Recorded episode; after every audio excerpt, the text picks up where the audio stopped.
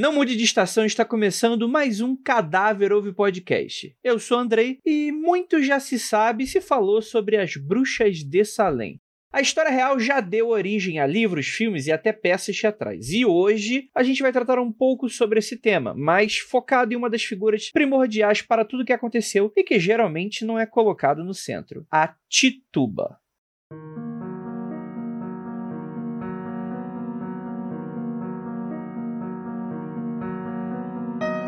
Caça às bruxas de Salem é um acontecimento histórico bastante conhecido e que hoje é considerado uma vergonha dentro da história dos Estados Unidos. O governo americano, inclusive, tendo admitido que matar as mulheres do vilarejo foi um erro. Tudo começou na casa do reverendo Samuel Paris, quando encontraram sua filha Beth, de apenas 9 anos, e sua sobrinha Abigail, de 11, gritando, se contorcendo, arremessando objetos e fazendo sons estranhos sem explicação. Ao serem examinados por um médico, ele logo concluiu que as meninas estavam passando por uma possessão demoníaca. Em uma vila extremamente conservadora, duas familiares do reverendo da cidade consideradas possuídas por uma entidade do mal. E é claro que a partir desse momento as coisas começam a se complicar em Salem. No dia seguinte, Beth e Abigail disseram que Tituba era a causa do seu comportamento estranho. Mas afinal de contas, o que é Tituba?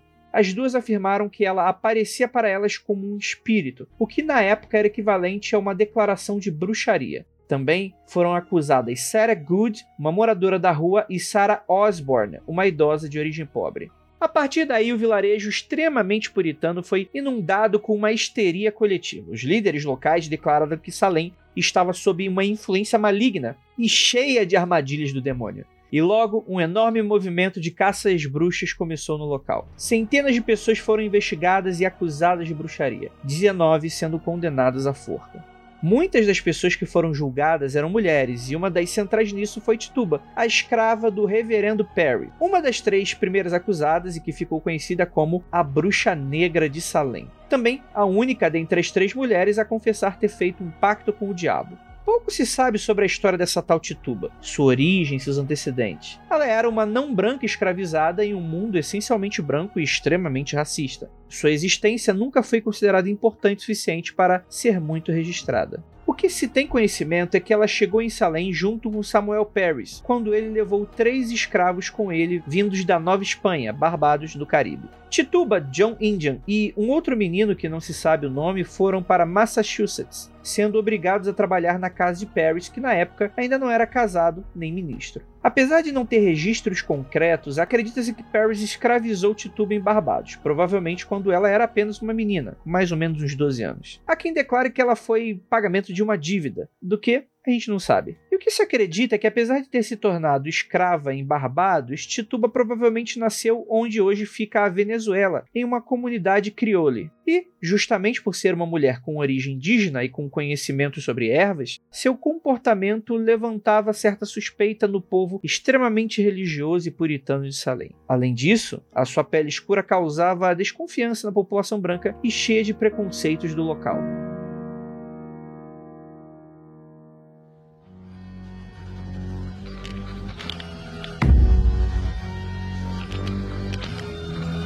Associaram os sintomas da filha e da sobrinha do reverendo Paris à bruxaria, o nome de Tituba foi logo relacionado a essa situação ela estava sempre em contato com as duas meninas e, sendo uma mulher de pele escura, automaticamente se tornou um alvo fácil para as acusações. Não existe nenhuma fonte anterior à segunda metade do século XIX que comprove que Tituba praticava algum tipo de magia junto às duas jovens que a acusaram. Inclusive, as transcrições dos depoimentos dos julgamentos de Salem. Só que para muita gente, foi Tituba que começou a espalhar a bruxaria pelo vilarejo, ensinando os mais diversos rituais mágicos às mulheres e jovens moças do local. Para o povo racista do lugar, era óbvio que uma escrava de pele não branca havia assinado um compromisso com o próprio diabo. E é importante pensar que Tituba vivia uma condição que não ajudava no seu caso. Independente dela estar ou não praticando bruxaria, ela já estava condenada. Tituba acabou sendo acusada e, em seu julgamento, acabou confessando, dizendo que tinha nascido para servir, se viu obrigada a servir o mal, assumindo que havia feito um acordo com o diabo.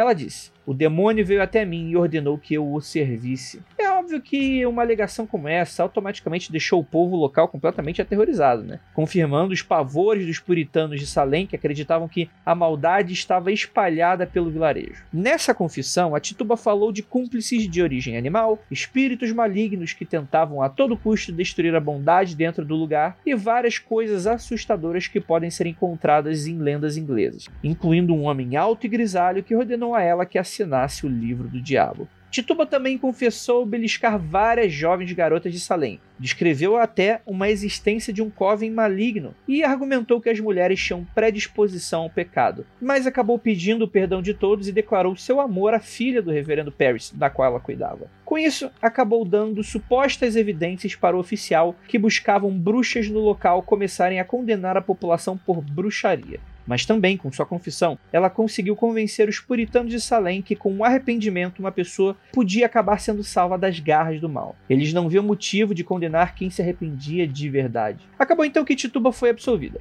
após convencer o povo puritano que estava arrependida dos seus atos supostamente diabólicos. Só que, mesmo com sua absolvição, ficou na prisão de Boston por uns 15 meses enquanto esperava o reverendo Paris pagar a sua fiança, o que não aconteceu. Por isso, ela foi vendida para um desconhecido, tendo sumido de todos os registros históricos após isso.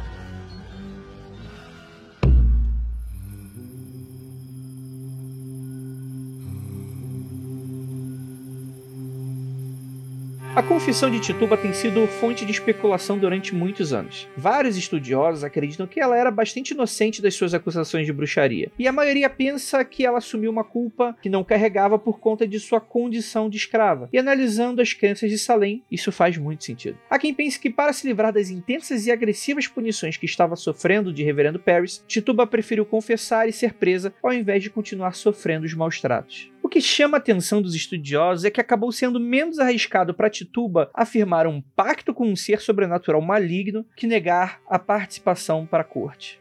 Os puritanos preferiam ter clemência por quem compactuava com o mal, mas assumia ter sido corrompido, do que por quem, para eles, mentia. Só que para esses homens, quem dizia não ter feito um pacto com o diabo, automaticamente já estava mentindo. Na época, não existia a ideia de inocente até que se prove o contrário. Para a corte de Salem, só existia culpado e sem chance de provar o contrário. Outros historiadores acreditam que, na verdade, Tituba foi coagida a confessar, já que ela era uma escrava sem direitos. E Paris, como reverendo local, estava querendo encerrar o assunto que começou dentro da sua casa e que se espalhou pelo vilarejo. Então, para ele, seria mais interessante colocar toda a culpa na escrava de origem indígena e acabar completamente com a sua ligação com essa situação. E é interessante observar como, em geral, a representação do Tituba na cultura pop a coloca como alguém que realmente praticava bruxaria e que introduz a magia no vilarejo de Salem, muitas vezes usando o voodoo como uma prática negativa, o que traz muito do racismo impregnado na sociedade até os dias de hoje.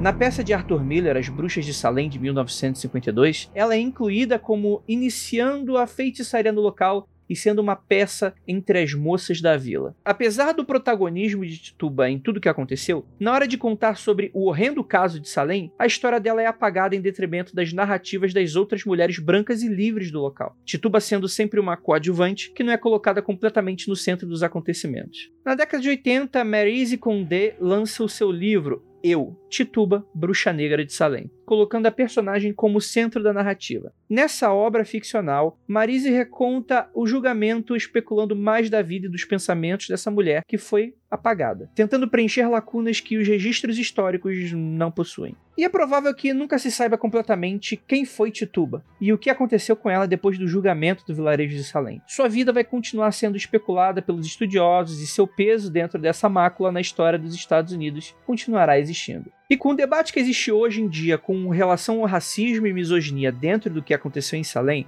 é mais do que esperado que a narrativa dessa mulher seja representada na cultura pop com um pouco mais de cuidado e menos racismo como já aconteceu durante tantos anos. E afinal, quem foi Tituba?